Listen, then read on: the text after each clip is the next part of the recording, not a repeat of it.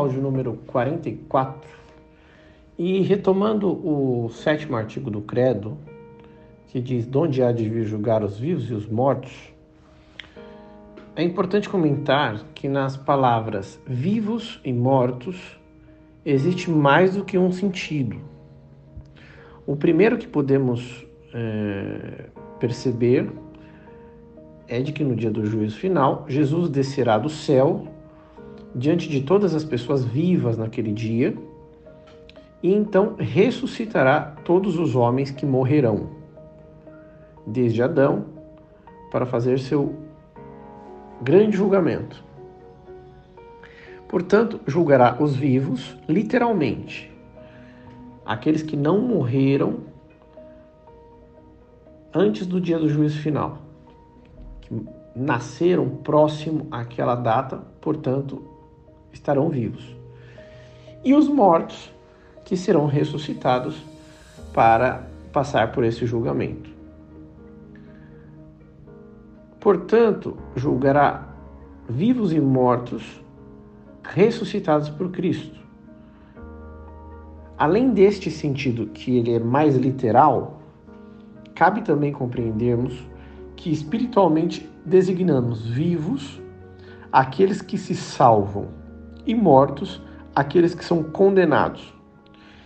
De modo que, neste sentido, ele julgará os vivos, ou seja, aqueles que estão em estado de graça com Deus e viverão junto a ele por toda a eternidade, e os mortos, nesse sentido, que são aqueles condenados ao inferno por toda a eternidade.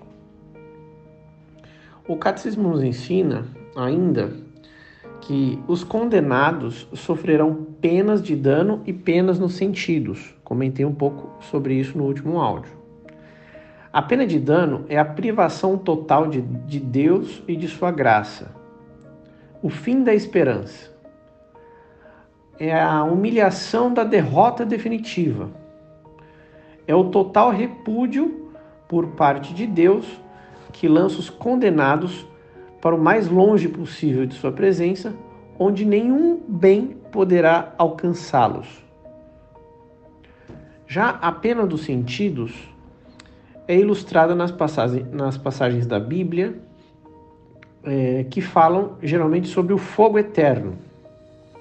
São os tormentos comparáveis a uma pessoa queimando, só que em, em um grau de sofrimento muito maior esta imagem de uma pessoa ardendo em chamas resume o sofrimento no olfato, onde o cheiro do fogo ao queimar a própria pessoa é insuportável.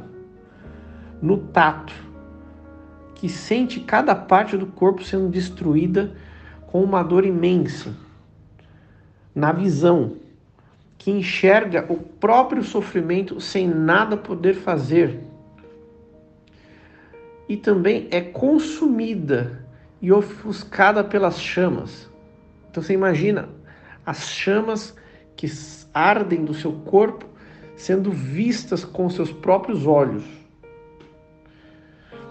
Também na audição, que ouve os gritos de dor e desespero, misturado com os ruídos do próprio corpo sendo consumido pelo fogo. No paladar, que sente o gosto agoniante do fogo saindo pela própria garganta, misturado com a fumaça e as partes do corpo que são consumidas. Então, só de pensar nesse tipo de sofrimento por um minuto já causa uma profunda dor na alma. Só que os condenados sofrerão estes flagelos por toda a eternidade. Tudo isso em companhia com os mais perversos demônios. Agora, nós podemos nos perguntar: por que Deus nos revelou estas verdades tão assustadoras? Que são verdades que foram reveladas tanto nas Sagradas Escrituras quanto na vida dos santos. Na aparição de Nossa Senhora em Fátima, ela mostra para os pastorinhos o inferno e as almas queimando, ardendo no inferno. Elas vêm. Então, não só, esse é um exemplo, mas diversos santos e místicos da história da igreja e aparições de Nossa Senhora é, é, revelam a realidade do inferno. E por que, que Deus nos revela isso? Ele nos revela porque ele nos quer prevenir de, ser, de sermos condenados. De modo que essas verdades devem nos fazer abandonar o pecado de maneira definitiva. Para converter aqueles que ainda não conseguiram mudar a vida. E serve também para fazer é, os justos que já buscam a vida de santidade, fazer com que eles perseverem firme em seu caminho sem vacilar. De modo que as verdades sobre a condenação devem é, nos servir como um freio as situações de pecado e as verdades sobre a salvação devem nos servir como um acelerador para impulsionar uma vida virtuosa na oração, nos sacramentos da igreja, no amor ao próximo, ou seja, numa vida de santidade. Assim, mesmo tendo que enfrentar os sofrimentos, injustiças, privações e alguns desafios que nós temos nesta vida, ao recordar daquele dia, o anseio de estar entre os vencedores, os eleitos, diante de justo juiz que restabelece toda a justiça, e ser acolhido por nosso Senhor Jesus Cristo, para viver numa comunhão íntima e perfeita na pátria celestial com toda a Santíssima Trindade, saberemos que tudo valeu a pena e nada, nem ninguém poderá mais nos tirar da felicidade eterna.